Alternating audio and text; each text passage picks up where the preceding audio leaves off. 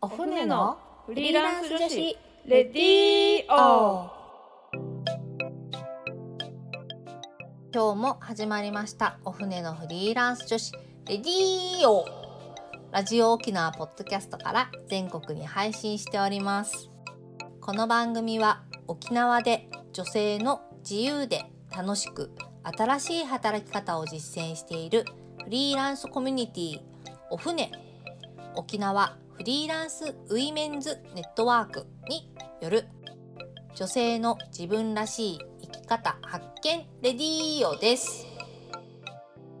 この番組のパーソナリティを務めます。お船船長の少々です。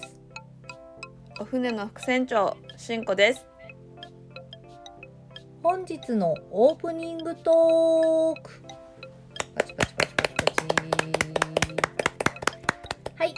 今日のテーマは OSP でプレゼンします。ということですが OSP とは何ぞやってこと,、ところからですね。そうですね。スタートですね。はい。OSP 沖縄 SDGs プロジェクトの略が OSP ですね。はい。はい。これがですね、あのちょっと関係者しか入れないんですけど、まあ非公開ではあるんですが、えーっと、ですね、今週末に開かれまして、はい。27日そうでですね。ね27日琉球新報ホールで開催されるんですけど、うん。えーっとこちらでですね、えーお船の活動についてプレゼンをすることが決まりました。パン決まりました 自分で自分でちょっとファンファーレ入れてみました。おめでとうございます。おめでとうございます はい、そうなんですよ。すごいですね、そうですね。まあこれれがですね、またこのラジオ沖縄、えーつながりでうん話が進みまして、あの、先々週にえっ、と放送されたですね、あの琉球新報ラジオ部さんのあの放送から、うん。えー琉球新13報日の放送でしたっけ？そうですね先々週ですね、13日に放送されてるんですけど琉球新報ラジオ部さんの、えーっとゲストですね出たんですけど、その時、まあ、その前かな？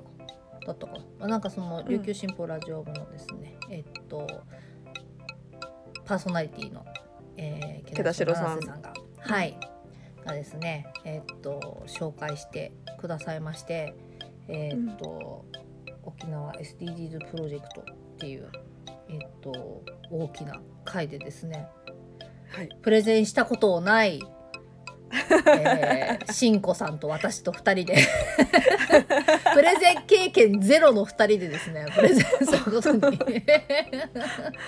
この前あの人見知りっていう話をしたばっかりなのに。そうですね。はい。まさかのプレゼンっていう。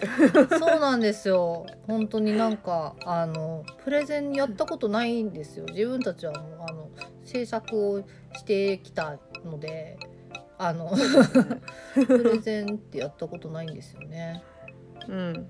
うん。そうそう。でもですねなんとお船のメンバーにはですねえっと、うん。SDGs 企業コーディネーターという資格を持っている方がいらっしゃいまして。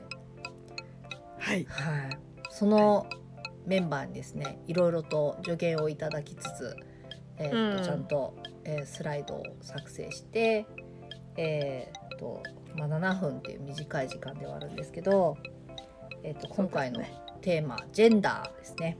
ジェンダー。うん。ジェンダーについて、えーっていうことになってるので、えー我々が女性の働き方とか、うんまあ、賃金格差の問題だったりっていうようなことを織り交ぜつつお船の活動についてうん話していきます。はいはい 大丈夫なんでしょうか？すげえいっぱいいるっぽいよ人。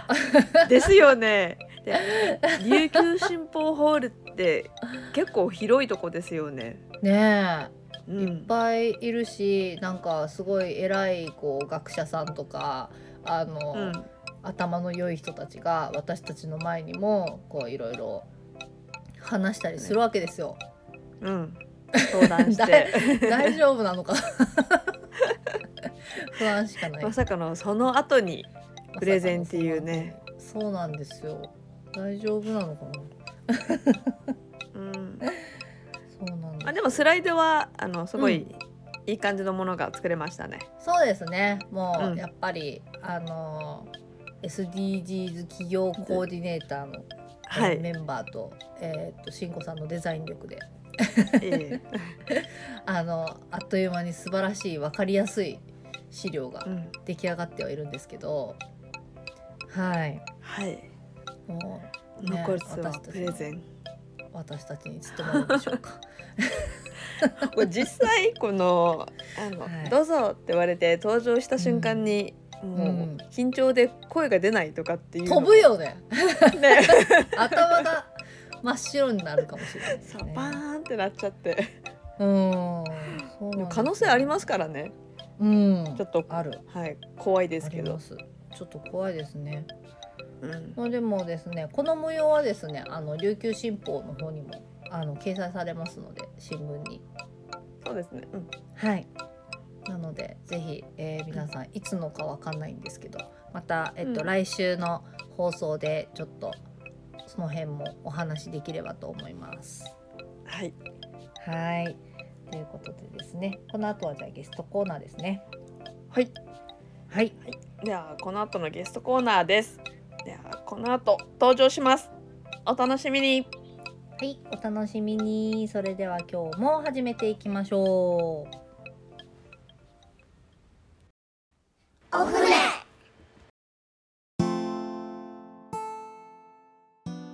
はい、えー今週は3週目ゲストはゾウデザイン久野さんです。よ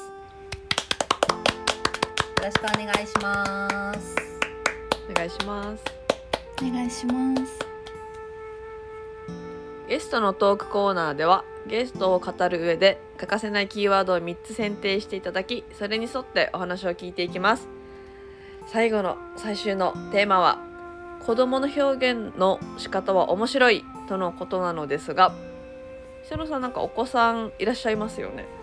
はいもう中学校はい。2年生の男の子なんですけど、うん。まあ、その子を見ても姪っ子甥っ子を見てもで別の子の全く違うお子さんを見ても、なんか大人の私よりもなんか斬新ですごい柔らかい発想するんですよね、お子さんって。でもう羨ましくてその発想とかがもう嫉妬するぐらい。すごい感性だなと思って、うん、羨ましいですね。そうなんですよ。例えばどうん。どういうのを見てあなんか嫉妬したぐらいのこの羨ましさだったんですか、えっとですね色塗り塗り絵ってあるじゃないですか。うん。枠の範囲内でこう塗っていくもの。うん。その塗り方が突然色鉛筆を削り出したんですよ。の色のところだけ。鉛筆の先っぽだけカッターで削り出して、うん。この粉でなんていうんですか色を塗ってる手で色を塗り潰していってて、うん。なんだそのやり方みたいな。うんうんうん。しかも急にですよね。突然。うん。と思って。絶対私だったら普通に鉛筆に塗ってるなっていう。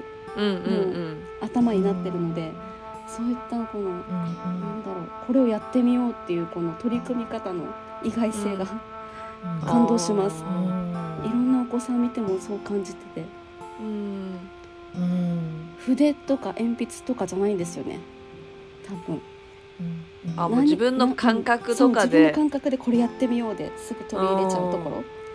うんうん。そういったのにすごい心打たれますね私は。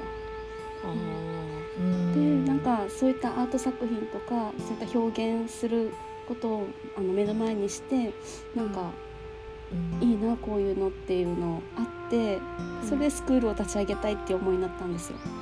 うなん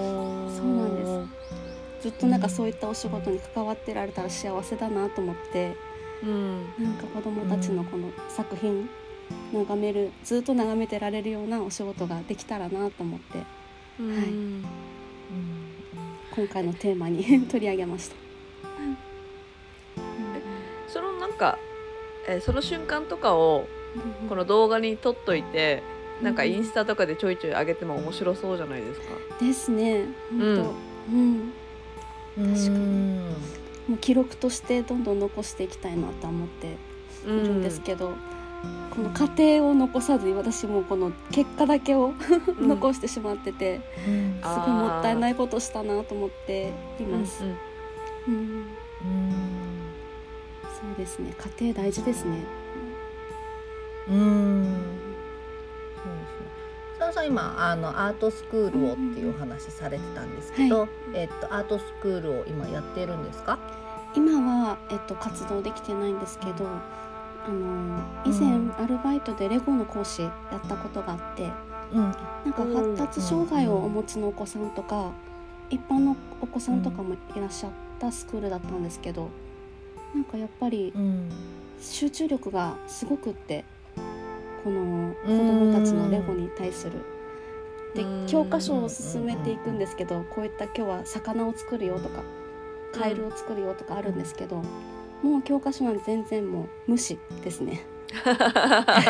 も う自分の好きなようにもう作りたいように作っていく子が多くってうん。だからなんかアートとかそこら辺なんだろう子供たちってこのそういった感性が強いので。うん。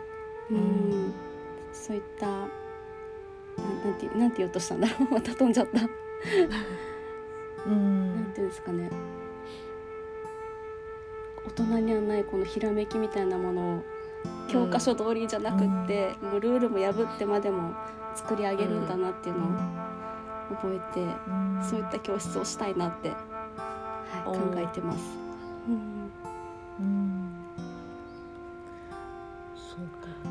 まあでもなんか確かにそうですよね、まあ、自分たちも子供だったはずだけど、うん。昔。うん。忘れていってるのか、うん。忘れているよね。やっぱ守りに入っちゃうんでしょうかね。うん。やっぱなんかだんだんとこのなんて世の中のこの通年の枠にこう脳みそをなんか当てはめていくような感じになっててもう魚を作るって言ったらうんもう魚を作らなきゃいけないとか魚ってこれでしょっていうもうなんか考えがもう普通になっちゃってる気がしますよね。うんうんううんん、うんなんかちょっとでも外れると「えこれ魚じゃないじゃん」みたいな感じでなんか思われたらどうしようとかっていうこのもう一歩踏み出せないっていううんのもああったりするからそこが大人の面白くないとこですね。そうですね。ねもうね。うん、楽に収まろうとしちゃうんでしょうね。うん。うん。うん。うん。あのしんこさんあの美大出身じゃないですか。あはい。あのあれですか。あの美術の先生の資格とか持ってるんですか？えー、ちょっと痛いところ疲れたんで。あれ？これついちゃいけないとこだった。あの取ってません。今ふうんあ取ってないですね、ああそっかそっかうん。今となっては絵絵を描いた？の取ればよかったなってちょっと後悔してるところですけど。うん。あの時は、そうなんです、ね。はい、何も考えてなかったので。ううん。うんえー、すごいですね美大って。いい。え絵が専門だった？それともなんか造形？えーっとあのそれこそこの IT とこの福祉じゃないですけどこの人とこの、うんえーっとツールをどうやってつなげるかっていうちょっと抽象的な学部だったんですけど。うんああそういうのがあるんだ。なんか一度面白いのではあのじゃあ地球の大きさをどうやったら測れるみたいな感じのテーマが出てうん。それでなんか、まあ、人がこう地球一周してなそれで距離を測るっていう、あのプレゼンしたチームもあればもうぶっ飛んだ発想で、ち地球以上の大きなこの測りみたいのを作ってそれで測るとか。そう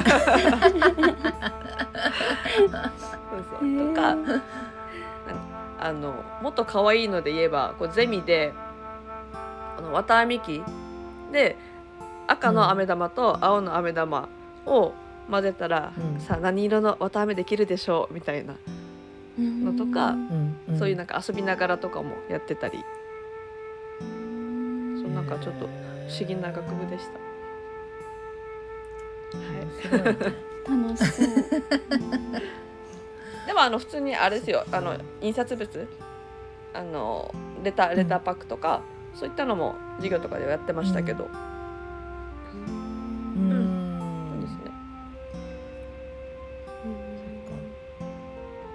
なんかこうそういう子供だったり、まあ、そういうなんかまあ美大とかに行くとやっぱその環境だからこうやっぱ面白いこと思いついたらみんなが「おー」って言ってくれるんだけど、まあ、なんかまあ子供とかだとやっぱねなんかこう自分が見たままに、まあ、さっき魚って言ってたから魚って言うけど、まあ、魚の絵を描いたとして、そうするとやっぱ周りが言うじゃんなんか「えそれ全然魚に見えない」とか、なんか「え変なの?」とかさそうそういうのが多分積み重なっていくとどんどんなんかこう自由な発想が、多分制限されていくんだろうなっていうのはなんか思います。なんか幼稚園とか、うちの子は幼稚園で先生にもう正されちゃったんですよ、最初人の顔を描くときにうん。紫とか緑とかすごい色を混ぜて色塗りをしてたんですけど、うん。うん。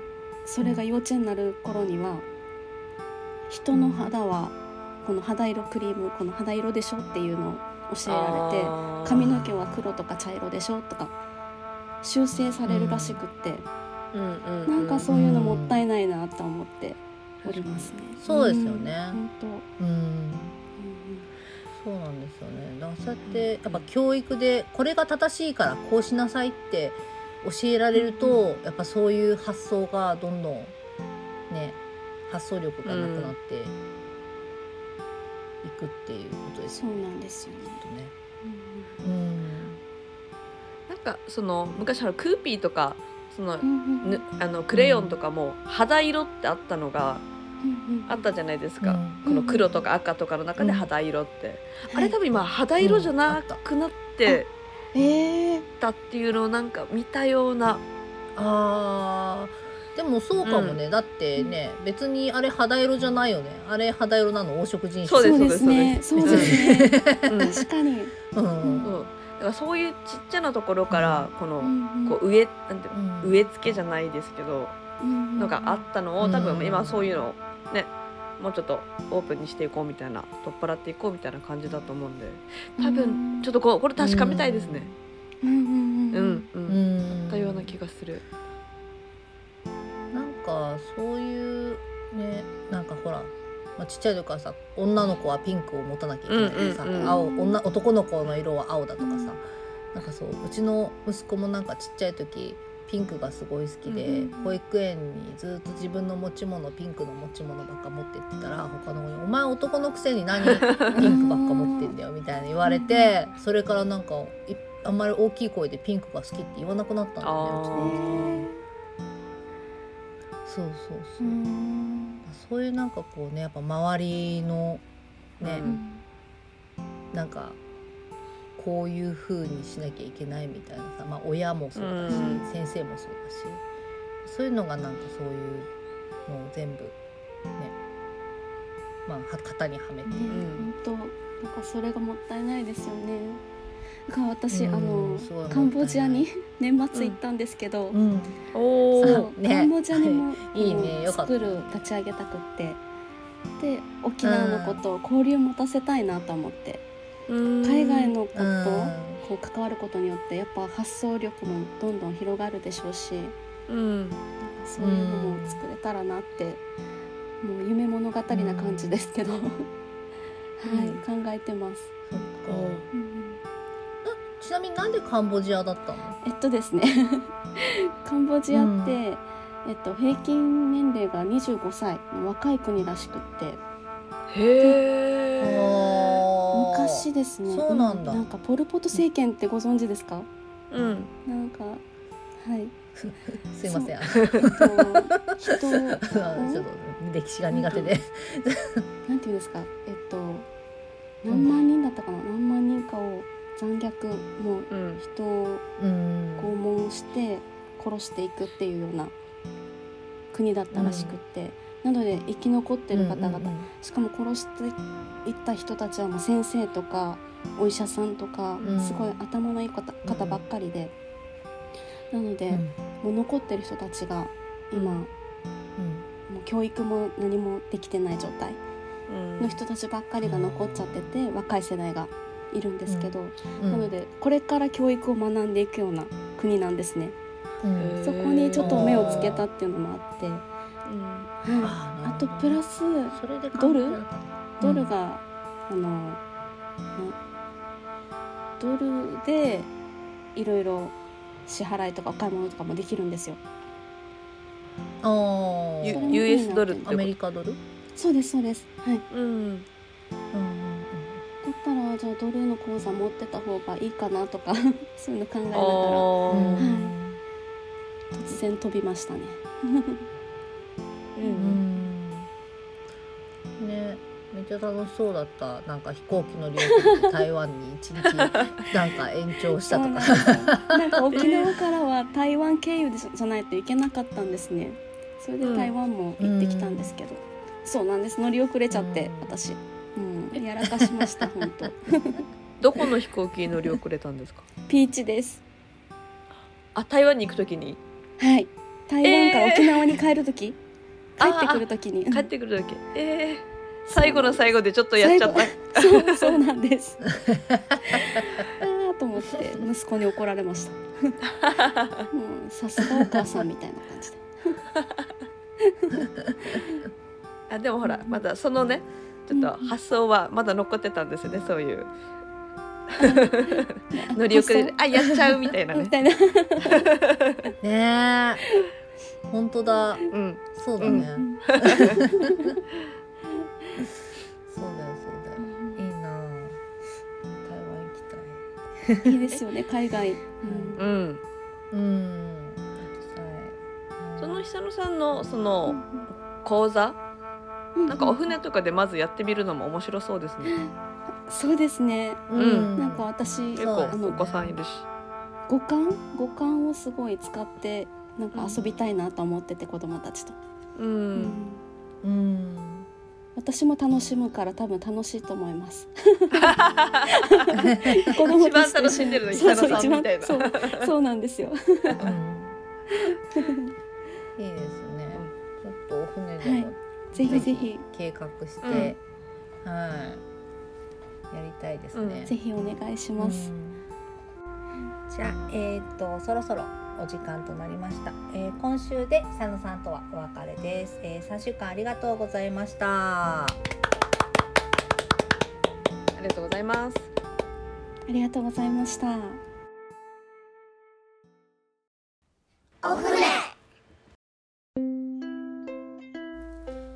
私たちパーソナリティやフリーランスとして働く女性に聞いてみたいこと。お仕事について子育てについてプライベートについてお船について。どんなことでもぜひお便りご感想をお寄せいただけたら嬉しいです。